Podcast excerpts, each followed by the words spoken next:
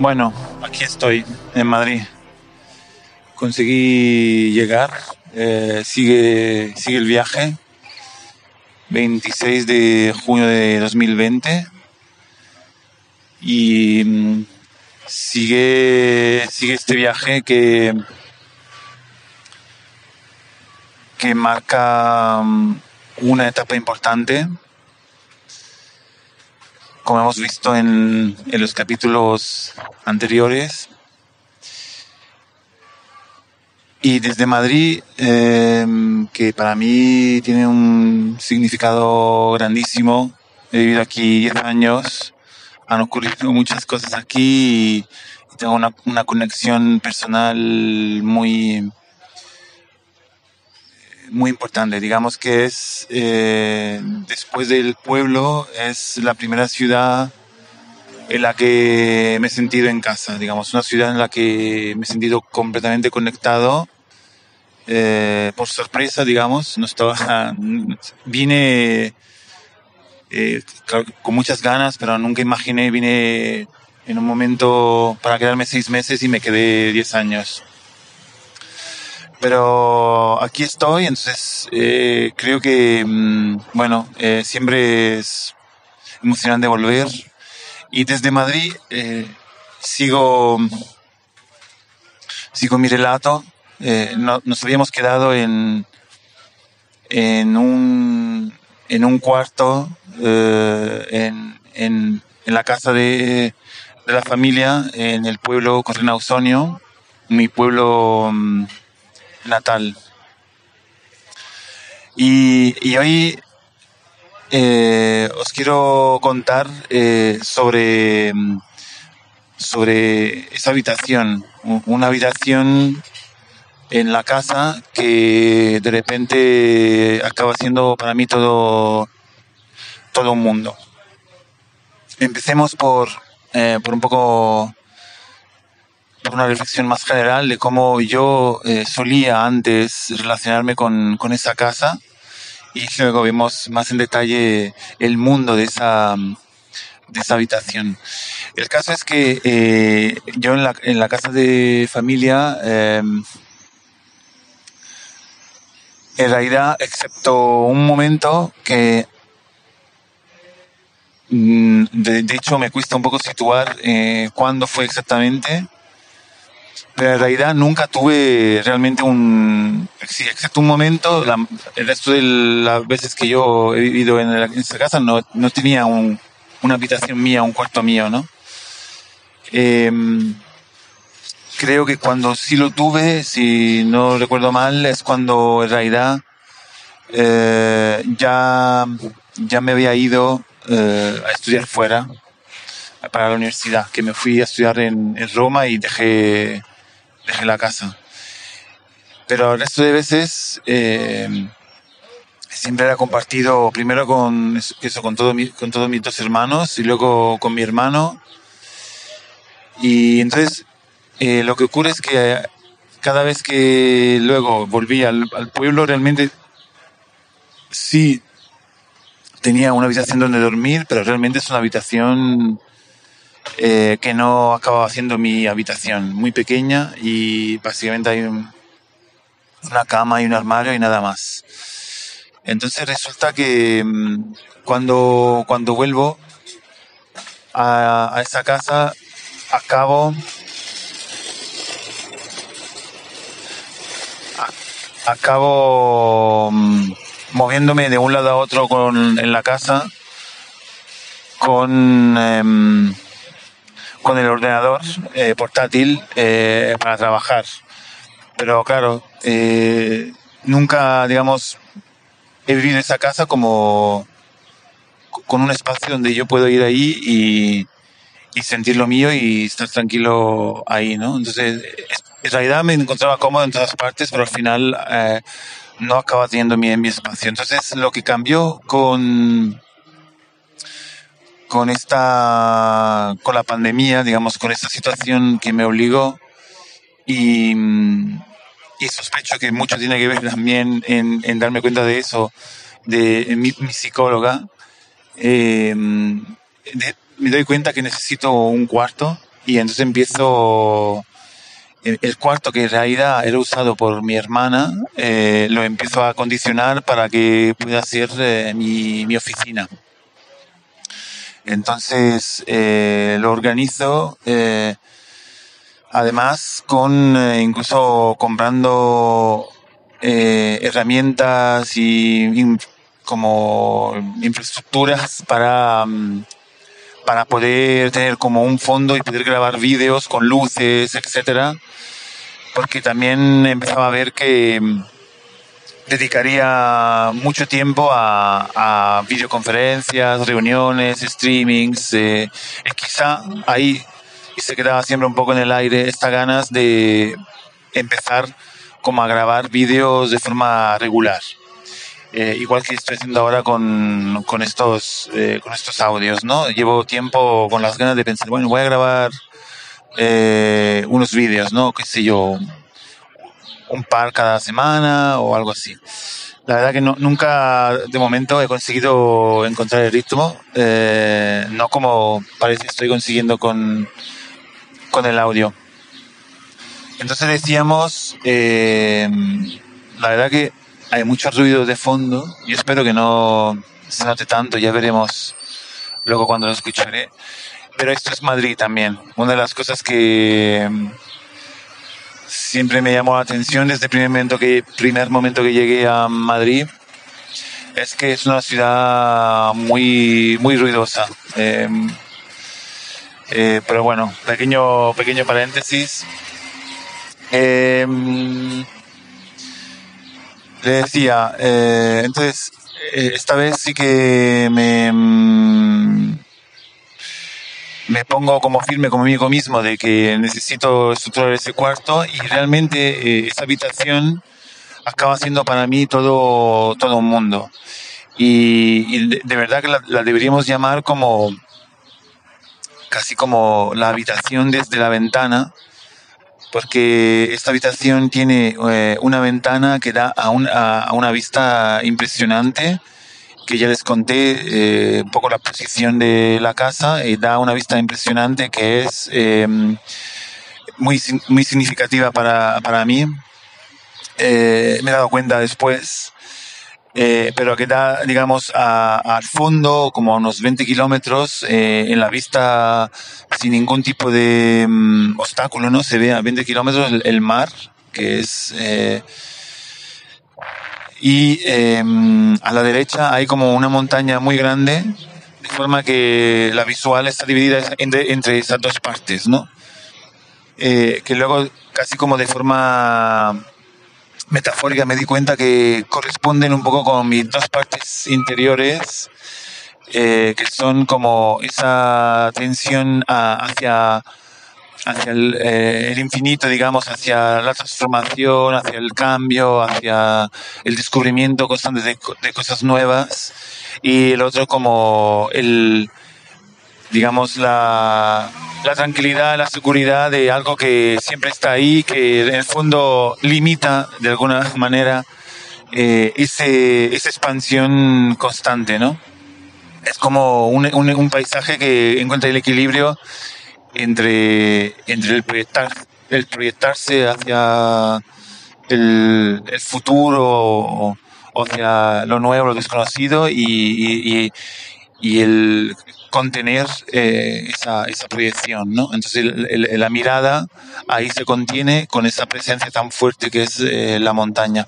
Y me he dado cuenta que, es, que ese es un paisaje que realmente forma parte de mí, lo he tenido siempre dentro y que, es, que es, es impresionante y creo que me condiciona, me ha condicionado seguramente mucho en mi forma de ser, digamos. Eh, que no obstante haya vivido en diferentes ciudades y y me, me he encontrado bien en esas ciudades, eh, de repente con ese paisaje reconecto y me he dado cuenta de me he dado cuenta de esto que le que decía de la importancia de ese mm, de, ese paisaje.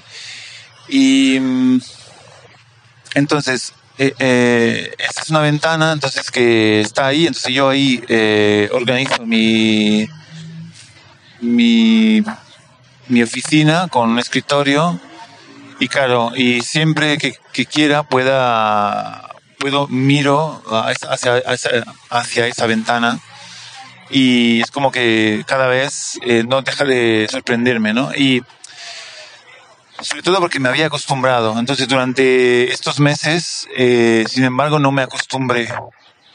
Quiero decir que disfruté constantemente de, ese panorama, ¿no? Eh, una vez que me di cuenta de, de lo, que, de lo afortunado que he sido en, en tener ese panorama y no, una vez que me he dado cuenta de todo lo que, tiene de sentido detrás, es como que no, no me canso de, no me canso de verlo, ¿no? Y, recuerdo que, sin hablarlo, de verdad, con, con, mi hermano, un día viene y, y, me lo dice incluso mi hermano, dice, mira, qué increíble es ese paisaje, ¿no? Y él sí que está acostumbrado porque lleva toda su vida realmente viviendo ahí. Em, pero supongo que eso ocurrió porque me vio, eh, entró en el cuarto y me vio como embaucado, se podría decir, mirando ese, eh, ese paisaje, ¿no? Sin más. Entonces, ese, esa habitación eh, se vuelve el centro del mundo para mí, con una conexión eh, a Internet que, aunque no sea muy rápida, funciona, digamos. Eh, y yo ahí, eh, desde esa habitación, me, he conectado al mundo. Eh, he podido trabajar, he podido em, hablar con, con mis amigos, estar conectado con con todo el, ese mundo que, aunque en, en cuarentena, aunque encerrado en, en el mismo, eh, eh, pues estaba ahí fuera, ¿no? Entonces, eh, es, es, para mí como muy curiosa esa sensación de, de entrar eh, en ese cuarto, de encender el ordenador. Eh, entonces ya como que ese movimiento que yo tenía constante en la casa buscando mi sitio con, con el portátil para trabajar ya se pierde en un espacio concreto en el que yo estoy, ¿no? Entonces es como eh, una transformación que tiene que ver con todo lo que eh, lo que estoy contando en este podcast, eh, porque en el fondo yo lo que hacía constantemente era eh, siempre quedarme con muy poco y adaptarme mucho a a lo que, a, lo que encuentro a mi alrededor.